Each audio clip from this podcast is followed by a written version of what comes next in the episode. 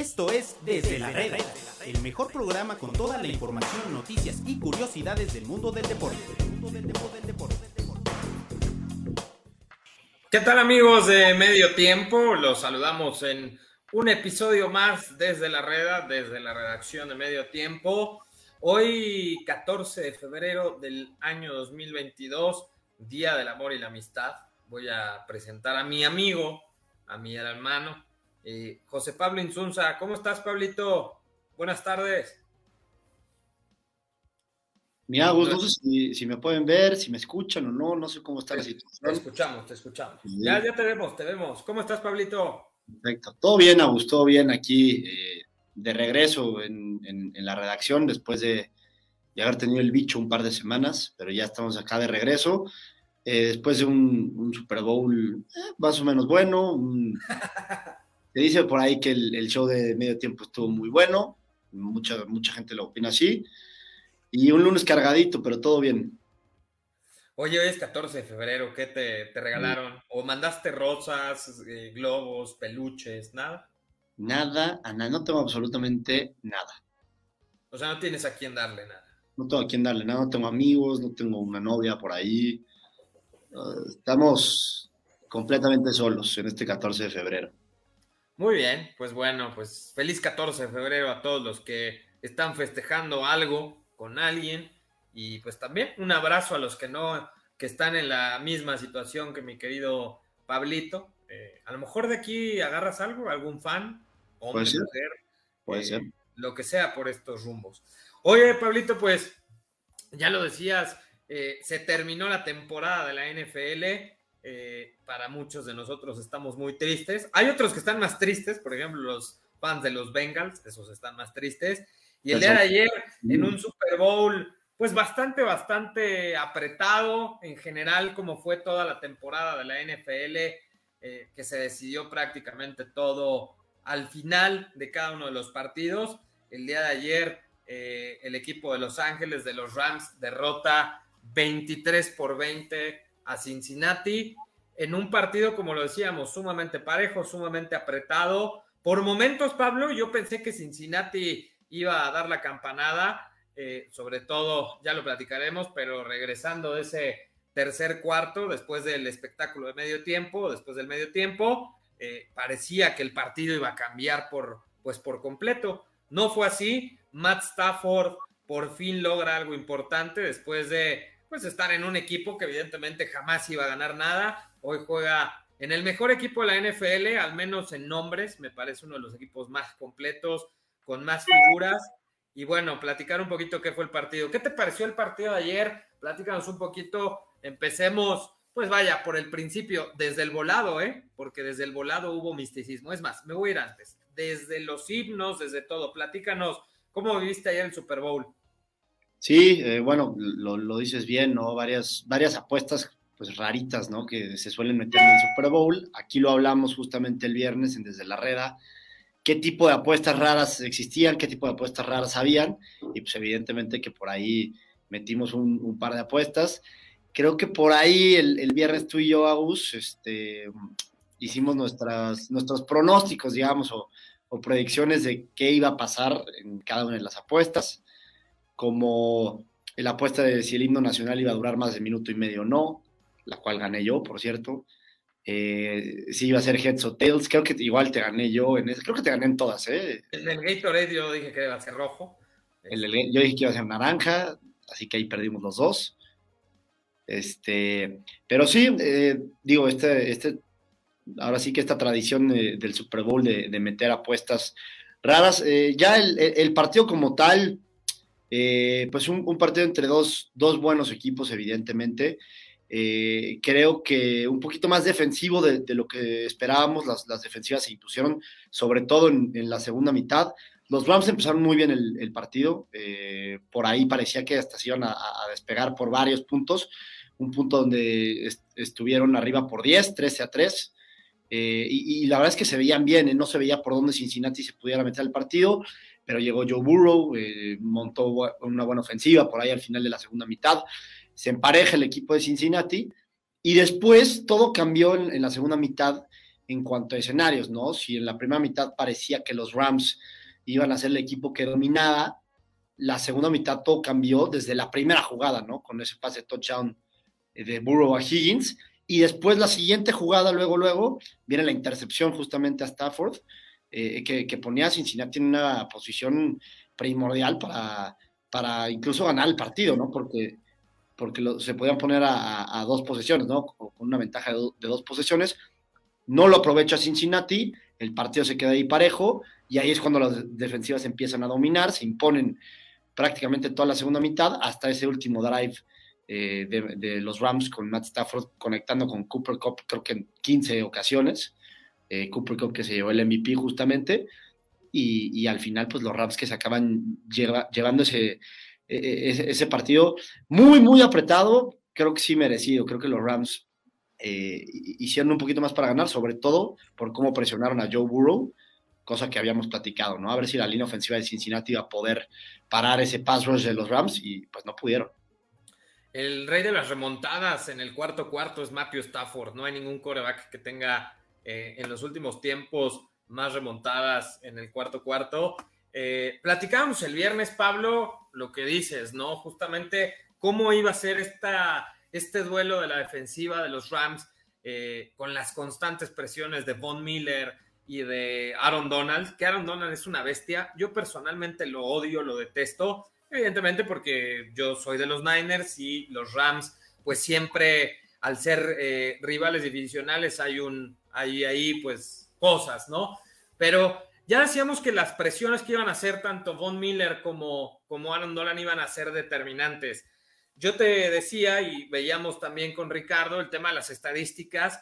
Eh, a Joe Burrow lo capturaron nueve veces contra Tennessee. Nueve veces fue capturado Joe Burrow. El de ayer, siete capturas. Prácticamente la última jugada pudo haberse una captura de no haber sido porque se alcanzó a deshacer del balón. Pero bueno, todo el tiempo estuvo presionado Joe Burrow. La línea ofensiva de Cincinnati simplemente jamás pudo contener estos dos y fueron determinantes en los últimos cuartos. Vaya, Aaron Donald tiene una taclea espectacular, tomando la cintura a, Mixon justamente para conseguir ese último primero y diez que los hubiera todavía acercado aún más para un posible gol de campo, que era el gol de campo del empate. Eh, ya lo decías, arranca el tercer cuarto, el primer, digamos, la primera mitad bastante, bastante pareja, mejores los Rams con jugadas ahí sorpresivas por parte de los Bengals, que te tiraron, por cierto, una de tus apuestas, un pase de Mixon en donde conectan las diagonales y no Joe Burrow. Y bueno, el partido parecía que e-, era el escenario ideal para los Rams. Hay una estadística también súper importante de 47 veces que los Rams de Sean McVay se han ido ganando en la primera mitad. Solamente habían perdido uno, que fue esa semana 18 contra San Francisco, en ese mismo escenario en el SoFi Stadium pero era lo único que tenían. O sea, cuando los Rams se van ganando, el equipo de Sean McVay se va ganando al medio tiempo, prácticamente imposible que le saquen el partido.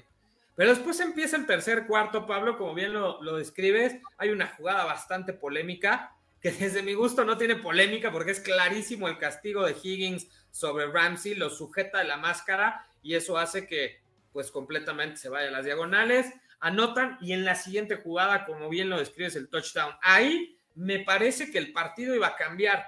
Ya lo platicábamos tú y yo hace rato en una junta previa que tuvimos tú y yo. Me parece que el que no hayan sacado la anotación en esa serie ofensiva y solamente hayan podido lograr tres puntos, eso me parece que determinó en gran medida lo que fueron los últimos dos cuartos. Sí, completamente de acuerdo, ¿no? Porque aparte e, el golpe anímico que hubiera sido para, los dos equipos, ¿no? Para Cincinnati un golpe anímico positivo, para los Rams un golpe anímico muy negativo de ya estar abajo dos posiciones. Y sabemos lo bien que se maneja Joe Burrow eh, con, confianza, ¿no? Entonces imagínate si Joe Burrow hubiera tenido eh, una ventaja de dos posiciones, hubiera sido muy difícil para los Rams. No, y eh, aparte, perdón que te interrumpa, pero aparte de eso, si le sumas también la lesión en la primera mitad de Odell Beckham Jr., en donde sale completamente lastimado de la rodilla, pues todavía el panorama se ve un poco más oscuro, ¿no? Me parece que sufrieron bastante en esa jugada. Es una intercepción donde aparte es una intercepción en territorio de los Rams, en donde quedan muy bien parados el equipo de los Bengals. Incluso lo platicábamos, estaban a cuarta y uno y se la juegan, evidentemente. Zach Taylor toma la decisión de tomársela en cuarta y uno y la consiguen, convierten una carrera por el centro de Joe Burrow y no pueden sacar esos puntos. Me parece que ahí ese golpe anímico, como dices, que pudo, que pudo ser en contra o a favor de, de ambos equipos, ese golpe anímico de solamente eh, permitir tres puntos, me parece que cambia el partido en favor de los Rams. Y luego en el último cuarto, eh, viene también una serie de lesiones, ¿no? Primero Matthew Stafford, en donde tiene un, problema en el tobillo, incluso le tienen que hacer un vendaje especial por fuera del zapato, porque era, era ya complicado ya tenía una protección porque ya había tenido un problema en ese tobillo, le hacen un vendaje bastante, bastante, digamos, como robusto por encima del zapato y después viene también una jugada muy desafortunada para Joe Burrow en donde queda por completo prensado de la pierna derecha, que fue la pierna que la, la temporada pasada es la rodilla que la temporada pasada lo dejó fuera. Sí, sí, los dos quarterbacks que, que, salieron tocados, más, más Joe Burrow, eh, lo de Joe Burrow sí se veía más serio por ahí en la, en la, toma de la transmisión, se veía el dolor en el que estaba o el dolor en el que estuvo justo después de, la jugada. Yo no sé si haya influido un poquito eso en, la última serie ofensiva o en las últimas dos, no me acuerdo. No sé si ha influido un poquito eso en, la movilidad de Joe Burrow. Sabemos que es un, un coreback, un jugador muy, muy competitivo que difícilmente lo iban a sacar del, juego, pero no sé qué tanto lo haya limitado, ¿no? Eh, todavía no hay reportes. Tal vez no, no fue nada, pero la verdad es que sí se vio eh, que, fue un, golpe fuerte, ¿no? Que se le dobló la, rodilla de una, de una, manera pues no tan natural y, que pudo haber eh, tenía una consecuencia pues hasta mayor. Yo me regreso a esa, esa secuencia del, tercer cuarto que comentabas, Agus, porque ahí está una de las claves del partido. Lo dices bien, interceptan los Bengals, eh, están en posición para tomar una ventaja de, dos posesiones, se la juegan en cuarta, lo consiguen, o, sea, aquí estamos hablando de que Cincinnati tenía en mente ir por, por seis puntos, por el touchdown, y por la posición en la que estaban también, la posición del campo en la que estaban. No, claro, eh, eh, arrancaron ese drive en la yarda 30 de los Rams, o sea, en la, posición perfecta. Acá creo que viene una de las jugadas claves del partido. En tercera y tres, después de conseguir ese cuarto y uno, eh, viene la, siguiente serie de jugadas. En tercera y tres, saca la jugada Joe Burrow y viene una sack a Joe Burrow, que deja a los Bengals con un cuarta y doce, algo, algo así si no, si no hubiera habido esa sack, probablemente en cuarta y dos, cuarta y once, o sea, si llegaban a cuarta, probablemente los Bengals hasta se la jugaban, ¿eh? Y por ahí anotaban. O sea, en ese momento la ofensiva de Cincinnati se veía en ritmo y con mucha confianza. Pero antes, en ese tercer y tres, viene una sack, que para mí es una de las claves del juego, que obliga a Zach Taylor a tomar la decisión de ir por tres puntos y que el juego siguiera siendo una posesión. Para mí, eh, no, evidentemente no se habla mucho de, de esa jugada, pero creo que para mí es una de las jugadas claves. Eso. Y después también en el, en el cuarto cuarto, bueno, al final parecía que ninguna de las dos ofensivas caminaba. La verdad es que nos aventamos varias series ofensivas despejando, varias series ofensivas me parece un poco inoperantes. Ayer los Rams, por ejemplo, no existieron en la, en la carrera. O sea, ayer los Rams corrieron muy poco. Eh, y el equipo de los Bengals pues no podía convertir los primeros y diez. Si bien con Nixon pudieron acceder un poco. Yamar Chase me parece que estuvo desaparecido toda la segunda mitad, o sea, eh, completamente. Y entonces empezamos a ver que, pues iba a ser un duelo de defensivas, ¿no? Que sobre todo, insisto, la última parte del tercer cuarto y todo el cuarto cuarto no convertían, no convertían, no podían eh, avanzar de más. Y después, última serie ofensiva del equipo de los Rams, empiezan a arrastrar y arrastrar muchos pases a Cooper Cup, que como bien dices, después terminaría siendo el MVP, muchísimos pases a Cooper Cup en esa serie ofensiva, porque insisto, por tierra no avanzaban. Y después empiezan y llegan a la yarda 20 y llegan a la yarda 6 y empieza a venir una seguidilla de castigos, ¿no? En esa última serie. Ya lo platicábamos hace rato que vimos la repetición del último cuarto aquí eh, tú y yo juntos en este 14 de febrero viendo el último cuarto y jugadas polémicas que no se analizaron a profundidad el día de ayer. Hay una jugada en donde marcan castigo para ambos equipos, donde marcan un holding a Cooper Cup y en donde marcan después un foul personal. En esa jugada parecía que había anotado Cooper Cup, es un pase de Matthew Stafford eh, a la última zona de las diagonales, llega el defensivo, me parece que era Apple, ¿no? De, de Cincinnati, llega y le da un golpazo de lleno a Cooper Cup. Parecía que iban a valer touchdown porque iba a ser un castigo en contra de Cincinnati, pero después vimos que era un holding de Cooper Cup. Bueno, en esa jugada, Pablo, y lo vemos muy claro, salta cinco o cuatro jugadores de la línea ofensiva de los Rams. Lo cual que hubiera implicado, Pablo, hubiera implicado que perdieran la oportunidad y que hubieran recorrido yardas para atrás. Entonces, puntos como muy finos que sucedieron en esa última serie ofensiva, muchísimos castigos, errores de los árbitros, pero bueno, al final con toda justicia convierte Matthew Stafford precisamente para Cooper Cup y se ponen al frente 23-20. Última serie ofensiva, le quedaban más o menos un minuto 40, un minuto 38 al equipo de Cincinnati. Joe Burrow, como ya lo decías, en gran parte me parece a mí sí por la lesión que tenía en la rodilla, no tenía esa movilidad. Se ponen en medio campo, o sea, empiezan a avanzar, se ponen en medio campo. Hay una jugada muy buena justo con Jamar Chase, en donde se sale del campo, donde todavía tenía por avanzar quizás 5 o 6 yardas más para acercar. Y viene esta serie ofensiva final en donde no consiguen el primero y 10 dos jugadas espectaculares de Aaron Donald y bueno, ahí se termina el partido. En una jugada en donde ya no puede Joe Burrow con la presión, lo van a saquear y eh, tira el pase incompleto. Y la cámara y toda la atención se va a Aaron Donald, porque, insisto, me cae muy mal el señor, pero la verdad es que es el mejor defensivo. Eh, no solo de este momento, yo me atrevería a decir por lo menos de los últimos 5 o 6 años, debe estar en el top junto con JJ Watt. Sí, de los últimos cinco o seis años yo creo que no hay duda que es el mejor, ¿no? Entrará la discusión por ser el mejor defensivo de, todos los tiempos, de toda la historia. No, no, tampoco. Posiblemente Eso es un fuera de serie. hay, hay, fútbol americano antes de los 2000, ¿no? Está el caso, por ejemplo, Lawrence Taylor. Eh, y más recientemente el caso de, del Rey Lewis, ¿no? De, los, de los, de los Browns, hazme el favor de los Ravens de Baltimore, en donde Ray Lewis cambió también el juego, ¿eh? Las, las ofensivas se planteaban de acuerdo a, cómo paraba Ray Lewis a la defensiva. Entonces, yo no sé si esté, no, no creo sinceramente que sea el mejor de todos los tiempos. Eh, está en, en, el top, eso sí. Ya me parece que esa conversación lo sacan mucho ahorita porque está de moda, pero hay varios defensivos que están por encima de él.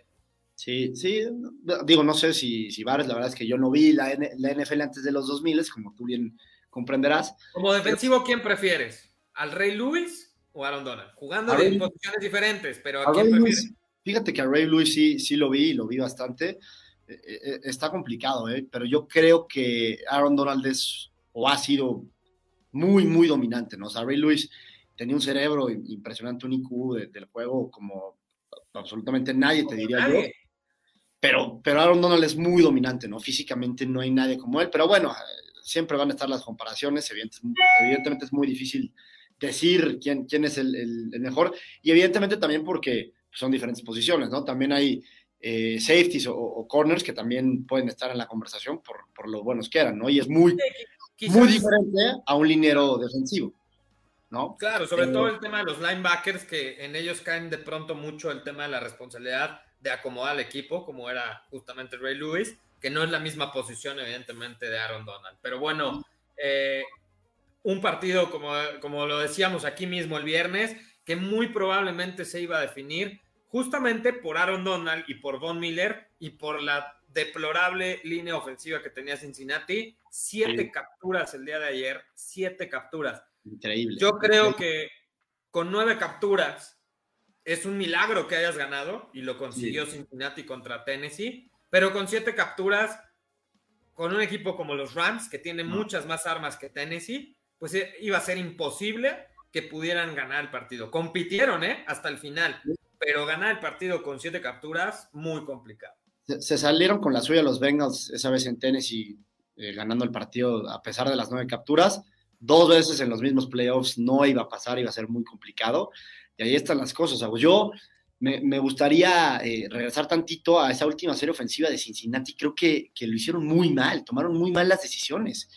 En dos jugadas, solamente en dos, ya estaban en la yarda 50, ya estaban a nada de poner a Evan McPherson en, posición de gol de campo y sabemos que el novato pues es prácticamente automático, o por lo menos así lo demostró en todos los playoffs, que por cierto em, empató el, récord de Adam Vinatieri de más goles de campo en, en, una postemporada, en unos playoffs con 14. Estaba, estaba ahí para que lo superara. Estaba para el récord. Sí, estaba para el récord. Estaba para el récord. Cincinnati ya en la yarda 50, en una gran posición, con mucho tiempo, con dos timeouts todavía, y en segunda y uno, que también es una gran posición para, para expandir ahora sí que el, el, plan de juego o el playbook, y, y, se les vino la noche completamente, ¿no? En segunda y una, un pase de, de, de Joe Burrow largo hacia a absolutamente nadie, literalmente. me parece que esa jugada ya la, la, vimos, ¿no? Era para parar el reloj porque no tenía un solo. O sea, quizás la decisión de pasar en ese momento eh, tendría que haber sido pases cortos y a las bandas, probablemente no encontró a nadie descubierto y por eso tuvo que, volar el balón para, detenerlo. la verdad es que no sé porque fue muy rápido el pase de Burrow, o sea, pudo haber buscado otra opción. De, eh, de todas maneras, creo que ahí el, la jugada que mandaron, me parece que, de todas maneras no fue la, adecuada. Ahora, Pablo, el partido de Burrow de ayer, muchos lo han criticado, fue un gran juego de, de Joe Burrow. Fíjate, estaba leyendo hace rato una estadística de NFL que en promedio tuvo 2.7 segundos para deshacerse el balón durante todo el juego.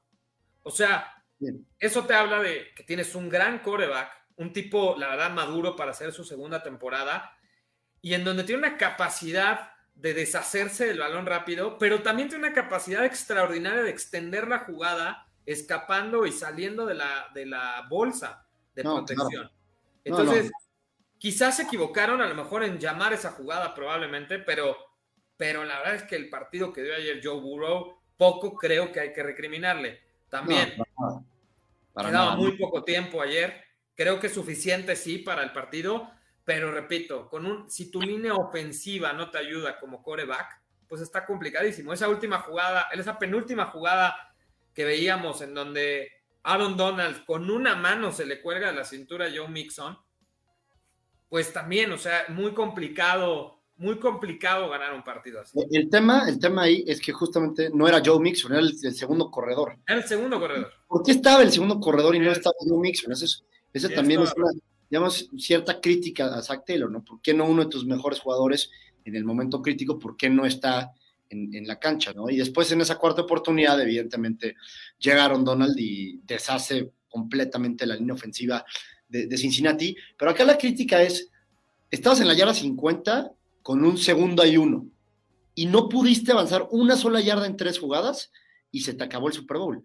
Ahí para muchos se les antojaba un, un sneak de, Joe Burrow, una jugada rápida, algo, algo, algo dinámico para conseguir eh, yardas, cinco yardas a lo que. y todavía tenían un tiempo fuera, o sea, todavía había un tiempo fuera. Y, y, además todavía había tiempo, o sea, además de que tenían ese tiempo fuera, todavía tenían cierto tiempo si, piensas más, evidentemente, en el gol de campo para el touchdown, tal vez ya se les estaba acabando, pero de todas maneras están en una gran posición y por ahí creo que si vienen críticas de manera, por así decirlo, justas a Taylor, porque creo que, no se manejó bien esa última serie ofensiva.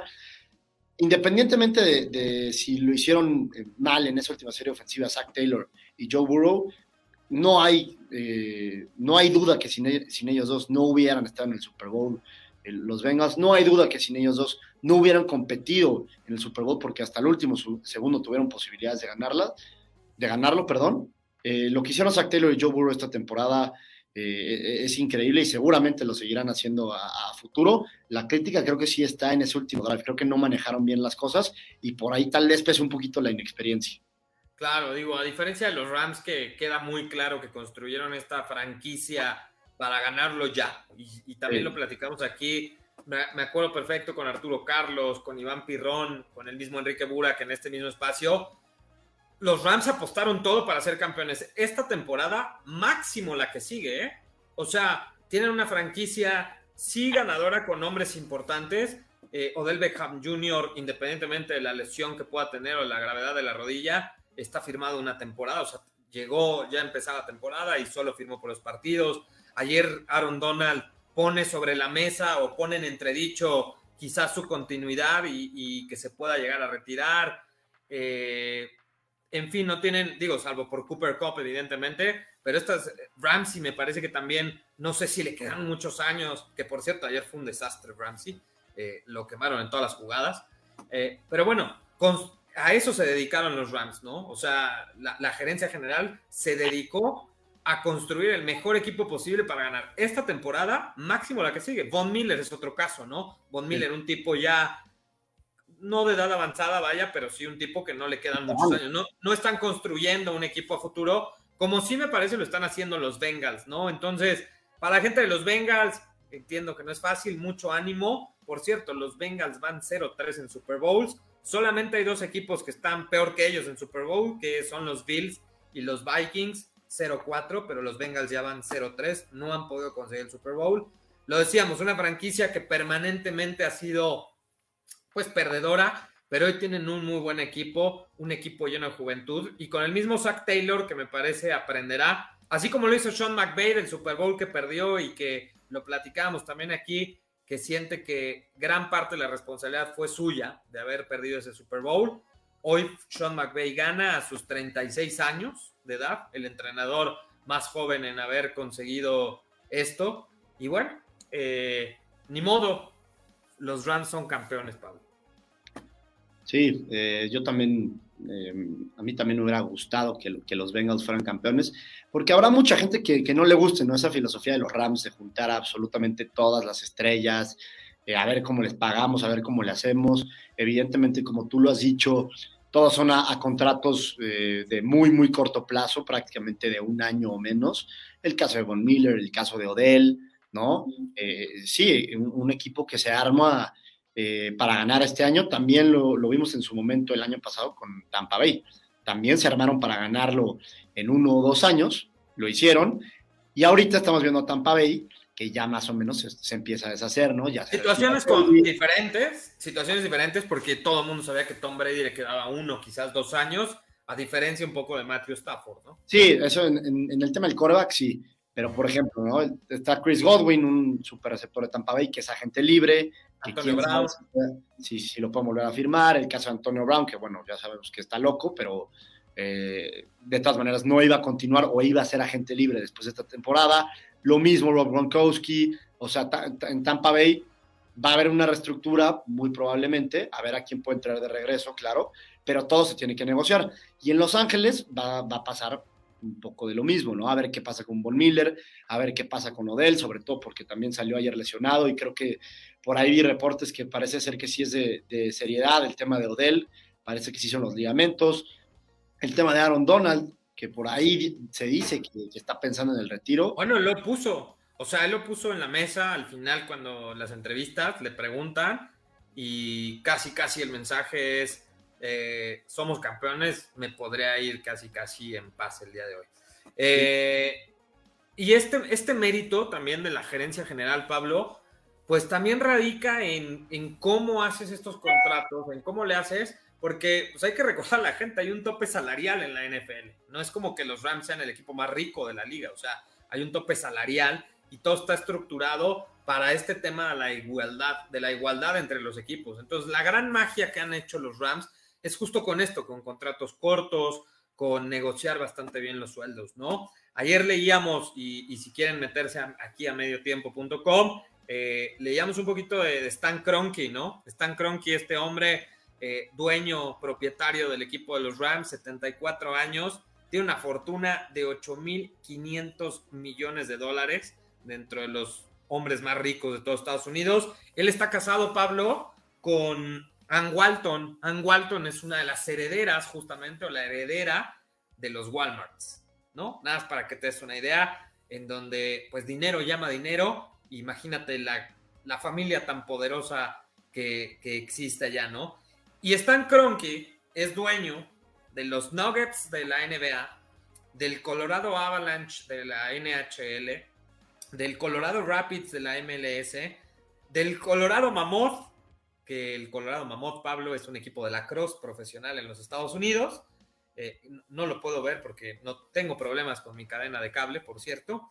Y también es dueño de un equipo de eSports que se llaman los LA Gladiators. Entonces, y obviamente del Arsenal, De, la Premier League, ¿no? Entonces, un tipo que ha estado metido, eh, que le costó mucho trabajo el tema de la mudanza. Hay que recordar que estos Rams originalmente eran de San Luis. Eh, hoy Stan Kroenke es amado, en Los Ángeles y es yo creo que el tipo más repudiado en, en todo San Luis. San Luis que no sé qué hay que hacer en San Luis, más que ir a ver a los Rams antes y a los Cardinals del béisbol, ¿no? Entonces, pues así las cosas con los Rams. Ahora, quiero preguntarte algo, Pablo. Ya cerremos un poco el tema del Super Bowl. Me pone un poco de malas hablar del triunfo de los Rams. Sigo bastante, bastante ardido. El espectáculo de medio tiempo. A ver, ¿qué, te pareció el espectáculo?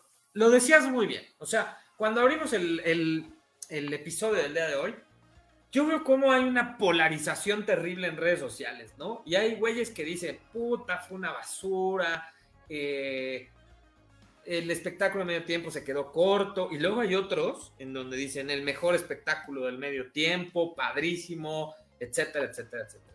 Yo te voy a dar mi opinión y quiero escuchar la tuya. Me pareció un gran espectáculo de medio tiempo. Sí, quizás en producción no tanto, pero las figuras que estuvieron, Dr. Dre, Snoop Dogg, Kendrick Lamar, eh, Mary J. Bling y obviamente el invitado sorpresa que fue 50 Cent y el cierre espectacular con Eminem. Yo más allá de si estuvo padre o no estuvo padre, a mí sí me gustó porque aparte recordé algunas rolitas de mi adolescencia eh, o de mi juventud, pero más allá es el impacto social que tiene este halftime show. ¿Y por qué tiene impacto social? Hay que recordar a la gente que todo este movimiento del hip hop eh, surgió a partir de eventos que ocurrieron en la década finales de los 80 y principios de los 90 en la costa este, oeste, perdón, de los Estados Unidos, en el West Coast de Estados Unidos, con temas de abuso, con temas de eh, cosas que sucedía justamente con la población afroamericana el tema de la población afroamericana, que toda la vida ha sido, ahí el productor nos, nos muestra un poco los looks de los eh, hip hoperos. Y entonces este aspecto social me parece bastante, bastante importante. Regresar a esta West Coast, justamente en Los Ángeles, la casa del hip hop o la cuna del hip hop, me parece importante. Y me parece muy importante lo que sucedió al final con Eminem, el caso de el único hip hopero, el único invitado que no era eh, afroamericano, y que hace el famoso Neil o el, el knee down justamente en un tema alusivo a Colin Kaepernick, pero alusivo no solamente a eso, sino en general a todas las corrientes de Black Lives Matter y a toda esta situación que sucede en Estados Unidos. Entonces, por eso y porque me parece que no pudo haber mejor elenco para eso, justamente, me pareció espectacular. Y ya nada más para terminar, 50 Cent se ha comido, pero. ¿Has hecho el chiste? ¿eh? ¿Eh? ¿Te vas a hacer el chiste de 50 Cent? No, no, no, lo voy a evitar, pero tiene razón el chiste, ¿no? O sea, tiene bastantes kilitos de más, pero bueno. Eh, ¿Qué te pareció el, el espectáculo de medio tiempo, Pablo? La neta, la neta, la neta, a mí me gustó bastante. En temas de, de música, me gustó mucho. O sea, eh, comparto esto contigo, ¿no? Yo leí bastantes comentarios de, no, estuvo muy malo, no sé qué, y leí varios de, mucha gente que sí le gustó. Probablemente tiene, tenga mucho que ver, no sé si la edad o, qué, qué, es lo que te guste, pero creo que en cuanto a tema de música, la neta estuvo bastante, bastante bueno, ¿eh? O sea, ver a, de, de, la música, sobre todo de este género, eh, la verdad es que fue un espectáculo, o sea, verlos juntos fue eh, espectacular. Yo fui fan de, del, del show de medio tiempo. Para muchos el, el mejor de toda la historia, ¿eh? y, eso, y eso no es poca cosa. Eh, pero me quedo más también con lo que dices, con el tema social. ¿no? O sea, e, este tema de Eminem eh, arrodillándose, haciendo alusión un poquito a lo, a lo que vivió Colin, Colin Kaepernick en, en, su época eh, y, y, toda la protesta que, que representa eh, Colin Kaepernick. Después de que por ahí hay reportes de que la NFL le dijo a Eminem que no lo hiciera o que no lo podía hacer, Eminem de todas maneras lo hace y, me parece perfecto que lo haya hecho. O sea, me, gusta este, esta rebeldía. Y sí, socialmente creo que, creo que eh, la gente voltea a ver todavía más, eh, no solamente la NFL, ¿no? Pero sino eh, este espectáculo y pone la vara muy alto para, para los siguientes, ¿no? Sobre todo socialmente hablando, repito, creo que lo que hicieron fue increíble. Y, y, por ejemplo, ¿no? Ver a Dr. Dre de regreso, un tipo que ya prácticamente no hace muchos, muchos shows, cuando ahí el productor nos pone en pantalla justamente lo que platicamos, ¿no? Eminem eh, y, Colin Kaepernick arrodillándose, como, un, eh, como una protesta, digamos. pero bueno, ¿no? En, términos generales creo que, que, fue un gran show. Hablando o regresando a lo de Dr. Dre, que ya no da muchos shows, que ya está medio retirado en ese sentido, ya como que es más productor, como que produce más. Ayer regresar a verlo en el escenario junto con Snoop Dogg, eh, la neta es que sí, sí se pone la piel chinita, creo que fue bastante bueno el, el, espectáculo. De acuerdo contigo, ¿eh? En cuanto a producción, no, no tanto, más no, no por... No, pero yo no, bueno, el productor es el que se está descosiendo. Ustedes no pueden escuchar lo que nos dice el productor, pero dice, faltaron canciones, faltó show, Creo que al productor no le gustó. Este, yo, lo único que voy a decir es que ahí también gané una apuesta, ¿eh? Más de 7.5 canciones, estaba cantado que iba a pasar. Y, por ahí también había una apuesta, la cual les compartí el día, el día viernes, de si Snoop Dogg iba a fumar o no iba a fumar en el escenario. Ya no sé si sí lo hizo, porque hay una foto donde sale fumando. No, pero es, Dicen que fue antes, fue antes. Entonces no aplica, para las apuestas no aplica. No, es como, la última captura, la última captura Joe Burrow que no aplica porque alcanzó a soltar el pase, no fue captura. No había empezado el show y, se les cayó a todo el mundo, ¿eh? A todo el mundo, porque todo el mundo pensaba que Snoop Dogg iba, iba a fumar durante el espectáculo. Yo no metí esa apuesta, la que sí metí fue la de más de 7.5 canciones y pues ahí nos llevamos unos cuantos verdes. Muy bien.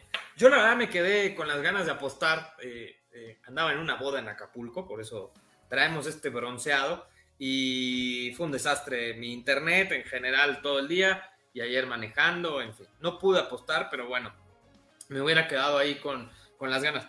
Eh, otro tema, hablando y ya para cerrar el tema del espectáculo de medio tiempo, nunca le van a dar gusto a todos, güey. O sea, eh, siempre a ver, mira, el de Jennifer López con Shakira, ah, que por qué.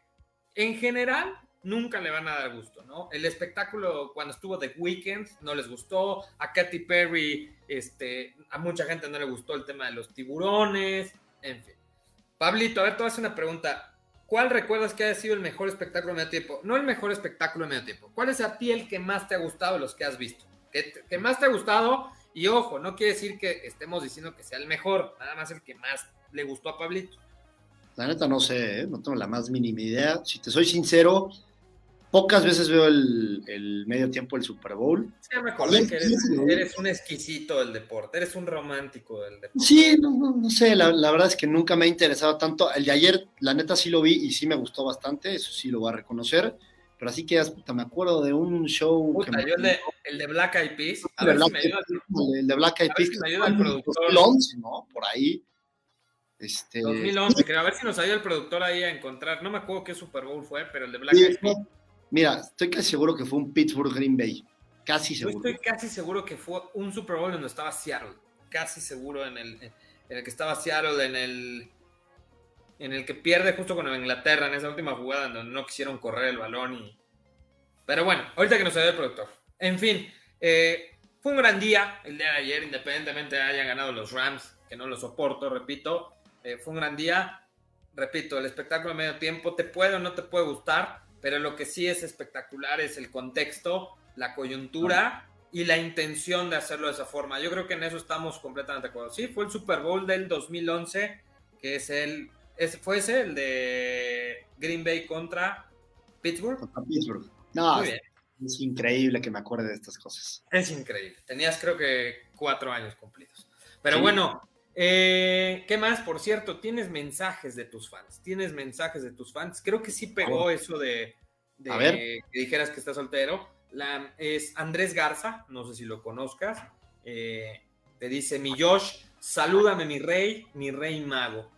No me extraña que un amigo tuyo te diga rey y rey mago, pero bueno. Saluda, Andrés, por favor. No, lo saludo con mucho gusto. Le mando un beso gigantesco. Lo vi el, el día sábado gran, gran tipo, mi querido Andrés. Lo quiero mucho. Bueno, pues tienes un amigo que le puedes mandar flores, chocolates o una simple tarjeta y una felicitación. Sí, tiene, novia, entonces seguramente la va a pasar con ella y no conmigo, pero pues... pues que te inviten, güey, que, que mal tercio, mal tercio. Bueno, pues ya saludamos a Andrés de la Garza. Eh, muy bien. Eh, pasemos a otros temas. Bueno, cerramos el tema del Super Bowl repito, un gran domingo. Siempre los Super Bowls son un gran domingo. El único gran problema que no hay una comunicación entre la NFL y el gobierno de la Ciudad de México o el gobierno mexicano, ya no descansas al otro del Super Bowl, lo cual era hermoso, eso ya no sucede. Hay que mandar un escrito, Pablo, a que pues arranque la NFL una semana antes y entonces así coincide con el puente. Es asqueroso ver el Super Bowl y al otro día tener que pararse temprano a seguir su vida normal. Asqueroso y... No, sí, es, es terrible.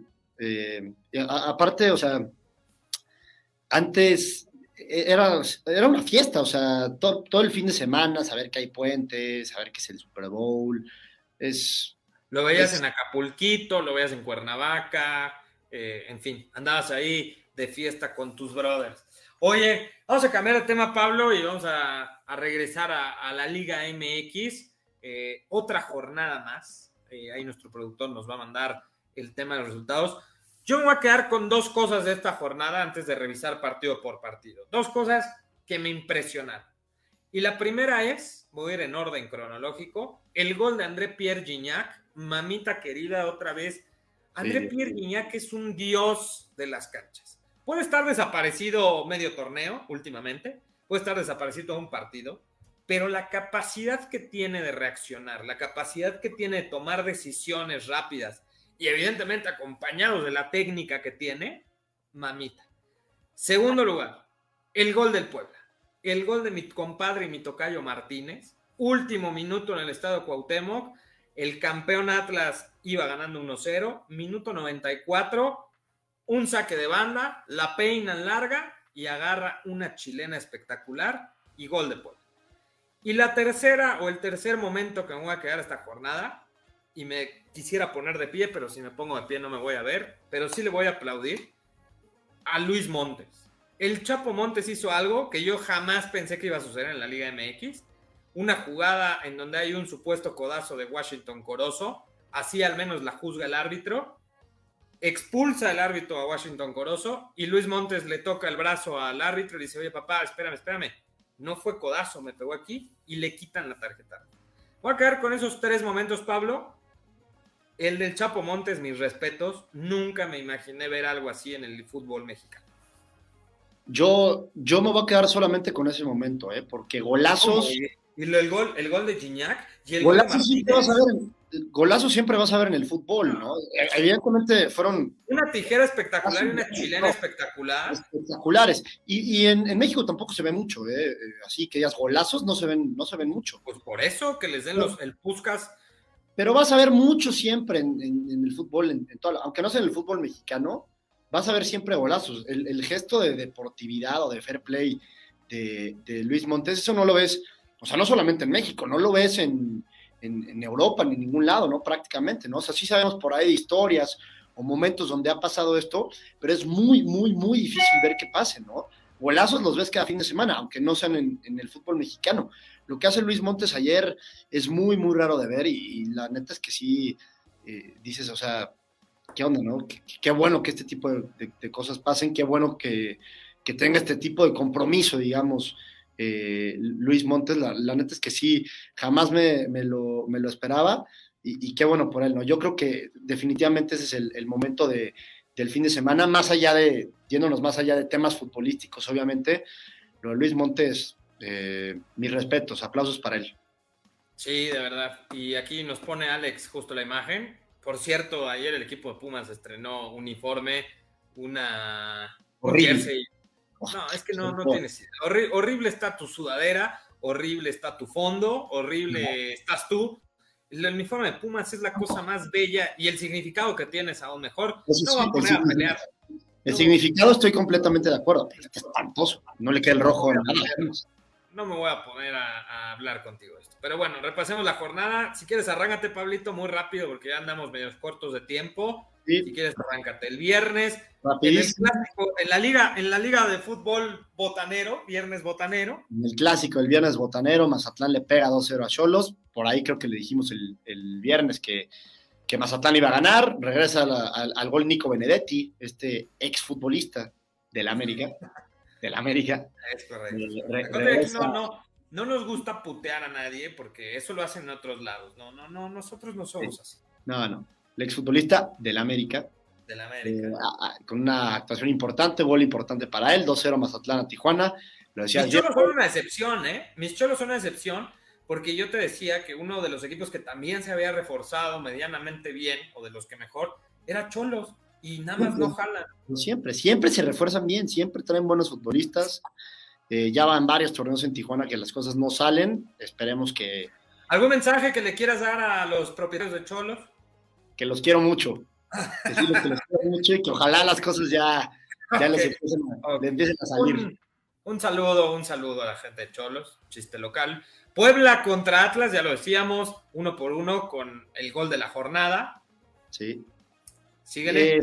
San Luis cae en casa 1-0 contra Toluca. Acá, normal, normal. Yo también dije que Toluca iba a ganar. Creo que tú dijiste empate, me parece. Yo dije empate, pero pues normal, evidentemente. Luego, en uno de los partidos más importantes de la jornada, por los equipos que se enfrentaban, en Guadalajara, Chivas cae 3 por 1 contra Tigres. Yo le aconsejé a la gente que le metieran su hipoteca y su casa, que empataran el partido.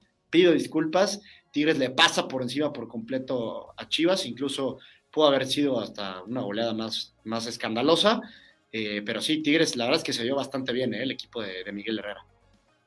Es increíble lo de Guadalajara, ¿no? Ya ni siquiera vale la pena.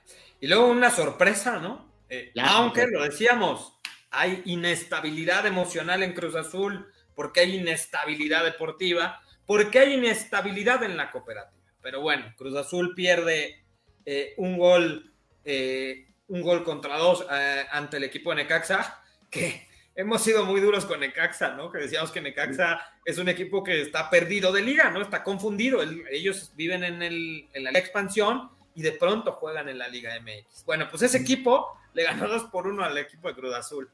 A ver, sencillamente, simple y sencillo, el Necaxa nos cerró la boca a ti y a mí. Los puteamos, no los puteamos, pero sí hablamos bastante, bastantes cosas pues, feas de, Necaxa, los ninguneamos y de Cruz Azul hablamos maravillas, que no les iba a afectar y no sé qué. Y pues ahí están los resultados, ¿no? Necaxa va y le pega en el Azteca y aparte con goles de, último minuto. Es correcto. Y bueno, después eh, el día de ayer también, ah, no, el sábado, perdón, el sábado, el sábado. el más eh, importante. El, el, más importante, el equipo más importante de este país, el más mediático y el que tenía el agua hasta el cuello, 3 eh, por 2 gana el América contra Santos eh, en un partido, pues no sé si bien jugado, pero sí con muchos goles. Que por cierto, América no está contento con el arbitraje, lo sabes muy bien, no están nada contentos.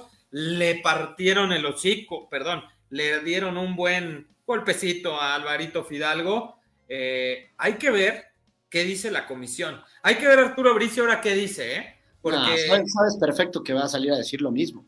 Lo mismo Arturo, Arturo Bricio va a salir a decir que, me imagino, ¿eh? digo, no lo estoy afirmando, Arturo Bricio va a salir a decir que la boca de Álvaro Fidalgo fue al codo directo, ¿no? Y una decisión arbitralmente correcta.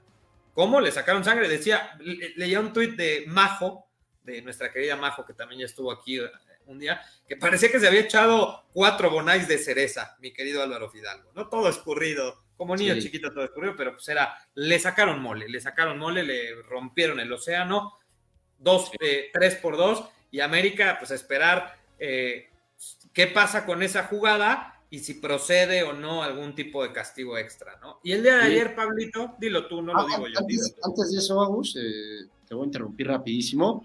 sí, triunfo importantísimo de, del América. Importantísimo también que ya uno de, uno de sus refuerzos se estrenó justamente Diego Valdés contra su ex equipo, un Diego Valdés que ya se le vieron buenas cosas. La ley del ex. Justamente lo que necesita el América, pero con lo que yo me quedo de, este partido, es increíble que Bruno Valdés cobre un penal. No puede ser. O sea, te dicen la situación en la que está el América. Bruno Valdés cobró un penal, de verdad. Para mí es increíble esto, ¿no? Lo metió. Pero lo, antes los cobraba Emanuel Aguilera. A ver, pero Emanuel Aguilera eh, por, más fallas o deficiencias que tuviera, siempre tuvo buen golpeo, ¿no? Cobrar los penales, metió varios goles también de tiro libre. Que Bruno Valdés sea tu cobrador de penales, Bruno Valdés, dice la situación que, vive el América, ¿eh? y, le pegó como Dios Padre, eso sí. Bueno, ganó, ganó, ganó América. Bruno Valdés. no te quejes. En el América. No te quejes, lo metió, el América regresa a la senda del triunfo. Lamentablemente todavía sigue estando en una parte de la tabla bastante baja, pero bueno, yo creo que América se va a recuperar eh, y la gente volverá a confiar en el América. ¿Y el día de ayer, Pablo?